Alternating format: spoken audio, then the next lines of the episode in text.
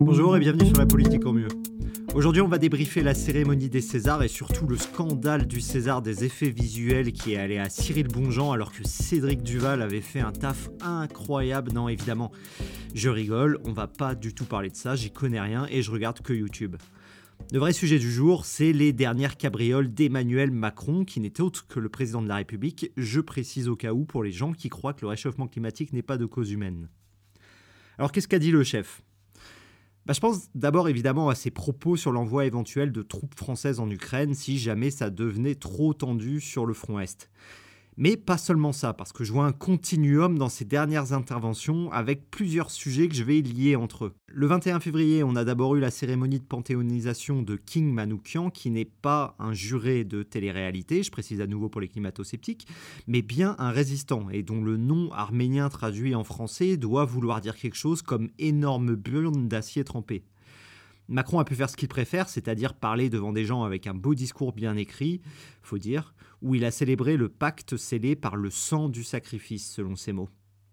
Moins d'une semaine avant ça, Macron avait déjà eu l'occasion de célébrer la mémoire de Navalny, tragiquement décédé malgré la volonté de Poutine de le mettre au petit soin en l'envoyant prendre le bon air de l'Arctique dans un goulag 2.0, l'histoire qu'il se remette du tragique empoisonnement qui lui avait malencontreusement fait subir quelques années plus tôt.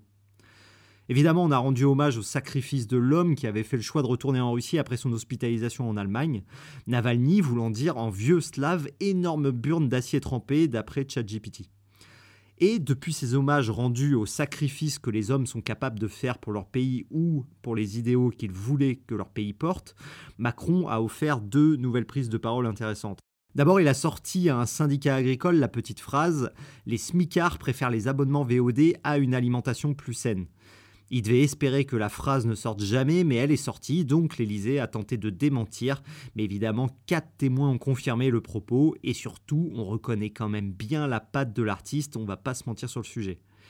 Et une dernière intervention fait beaucoup de bruit à l'heure où j'écris ces mots. Macron, répondant à une question, a laissé la porte ouverte au fait d'envoyer des troupes au sol en Ukraine si jamais il le fallait. Alors au-delà du fait de savoir si c'était pour mettre un coup de pression à Poutine, ce qui aurait pu être en soi une bonne stratégie, mais qui perd tout son sens quand tous nos alliés disent lol jamais de la vie on fera ça, et qu'on passe alors à nouveau pour des autistes, la question c'est surtout de comprendre derrière de quelle philosophie du sacrifice Macron parle.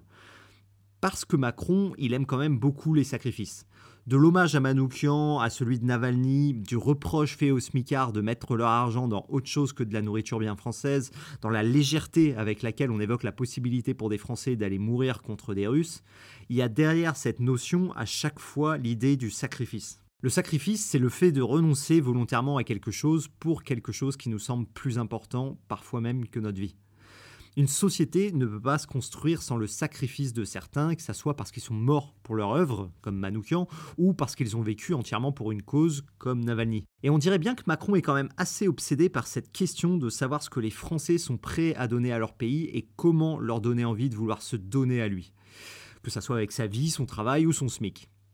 Il y a un peu cette idée derrière Macron qui se résumerait dans le sens de si tout le monde y mettait un peu d'y sien, on y arriverait. C'est un peu l'idée du réarmement civique qu'il a voulu lancer, c'est aussi un peu l'idée du réarmement démographique aussi où il faudrait que les coupes acceptent de pondre un petit peu plus pour le pays. Je me souviens surtout que Macron, à la rentrée 2022, avait parlé de la fin de l'abondance. Et il avait dit, je cite, qu'il fallait des sacrifices pour aller au bout des batailles et des efforts pour relever les défis que la France a à affronter. Mais là, avec la suggestion d'envoyer potentiellement un jour des troupes en Ukraine avant même d'avoir simplement livré les armes qu'on avait dit qu'on livrait, on atteint le paroxysme de cette idée du sacrifice nécessaire pour la nation.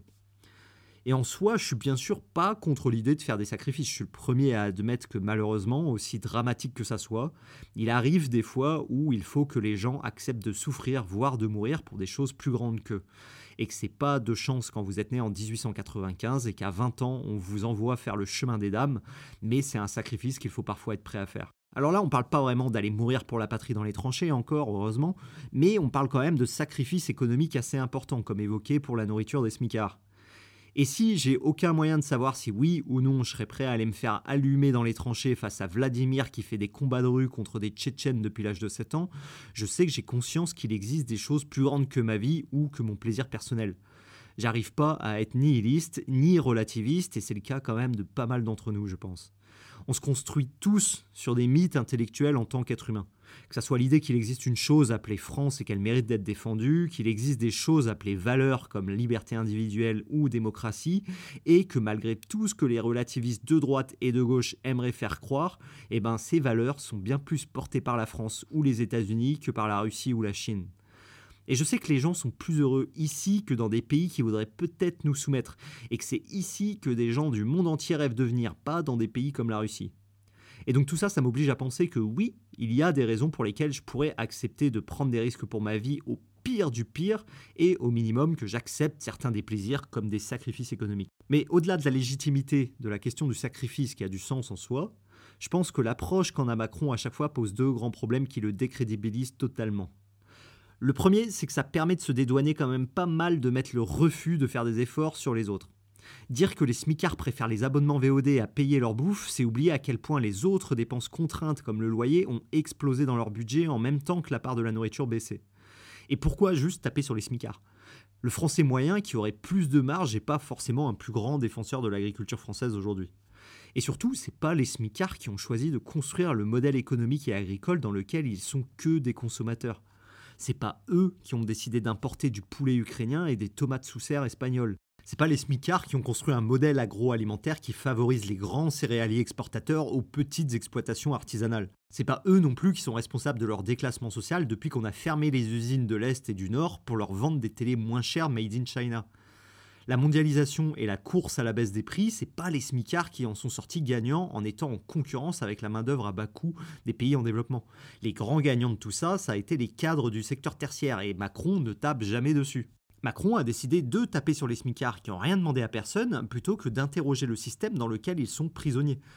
De la même façon, c'est facile d'évoquer la possibilité d'envoyer des Français mourir dans le Donbass, mais on pourrait peut-être déjà s'interroger sur pourquoi on a été incapable de livrer le million d'obus qu'on avait promis à l'Ukraine, puisqu'on n'en est qu'à 300 000 sur 2023. Macron avait dit en janvier dernier lors de ses vœux aux armées qu'il fallait passer en mode économie de guerre. Mais sur qui doivent reposer les sacrifices de l'économie de guerre? Une économie de guerre supposerait aussi une taxation de guerre. Il faut quand même se rappeler qu'on a inventé l'impôt sur le revenu durant la Grande Guerre pour accompagner les dépenses qu'elle amenait. Et c'était une mesure de droite et de gauche et certainement pas une mesure socialiste pour sanctionner les riches. On a simplement demandé aux plus aisés de contribuer à l'effort par l'argent, comme les milliers d'hommes qui allaient mourir dans les tranchées. Une vraie économie de guerre supposerait de s'interroger sur la contribution, c'est-à-dire le sacrifice, que les plus aisés devraient faire pour la patrie. Mais rien là-dessus quand Macron parle.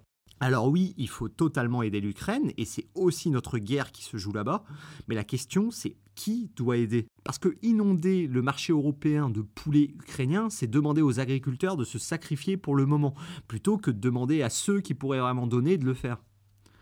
Et c'est le second point qui me dérange donc dans la conception du sacrifice voulu par Macron. Convaincre les Français qu'ils doivent faire des efforts et accepter de faire leur part, ça suppose une certaine équité. Accuser les smicards d'être responsables de notre modèle agricole, c'est refuser de voir qu'ils sont pris à la gorge par l'immobilier et que ce sont bien les classes moyennes et aisées qui ont le plus de marge budgétaire aujourd'hui. Pourquoi mettre en avant les smicards? Et avant d'aller faire tuer le petit soldat en Ukraine, est-ce qu'on ne peut pas déjà se demander aux plus riches de faire leur part dans le financement de l'armement de l'Ukraine qu'on n'arrive pas à assurer et qui est la première priorité des Ukrainiens? Aucun Ukrainien ne demande à ce que les Français viennent se battre sur leur front. Ils demandent simplement qu'on leur donne des armes. C'est-à-dire que selon Macron, on pourrait en arriver à un moment où on serait dans un quasi-état de guerre, mais où le 440 pourrait toujours comme en 2023 distribuer des records de dividendes et d'actions sans qu'on lui demande de contribuer à cet effort. Alors Macron peut bien se cacher derrière le manque d'abnégation des Français pour expliquer des échecs politiques qu'il défend, mais il faudrait déjà les convaincre que c'est à ceux qui ont les moyens de donner qu'on en demande le plus. Et même si je suis le dernier à penser que rien dans nos vies ne vaut de sacrifice, je suis aussi le premier à soutenir qu'on ne peut pas se cacher derrière l'efficacité économique ou la mobilité du capital pour justifier de ne pas taxer les plus aisés, tout en demandant aux agriculteurs d'accepter le poulet ukrainien au nom de la guerre ou à nos soldats d'aller se faire tuer sur le front et ce sera effectivement impossible de convaincre les Français que c'est pour ce modèle de société qu'il faut faire des efforts. Et cette incapacité à montrer un vrai modèle pour lequel on devrait se battre et qu'on devrait défendre, ça finit par nourrir les pires discours. Que ça soit ceux de gauche qui relativisent nos valeurs en parlant d'hypocrisie et d'impérialisme camouflé à chaque fois qu'on refuse le relativisme, ou les discours de droite qui veulent nous convaincre que l'Occident est un modèle décadent qui se résume simplement au gay pride. Merci d'avoir écouté cet épisode. N'oubliez pas de le partager autour de vous, de me suivre sur votre plateforme d'écoute et Insta. Je vous dis à la semaine prochaine.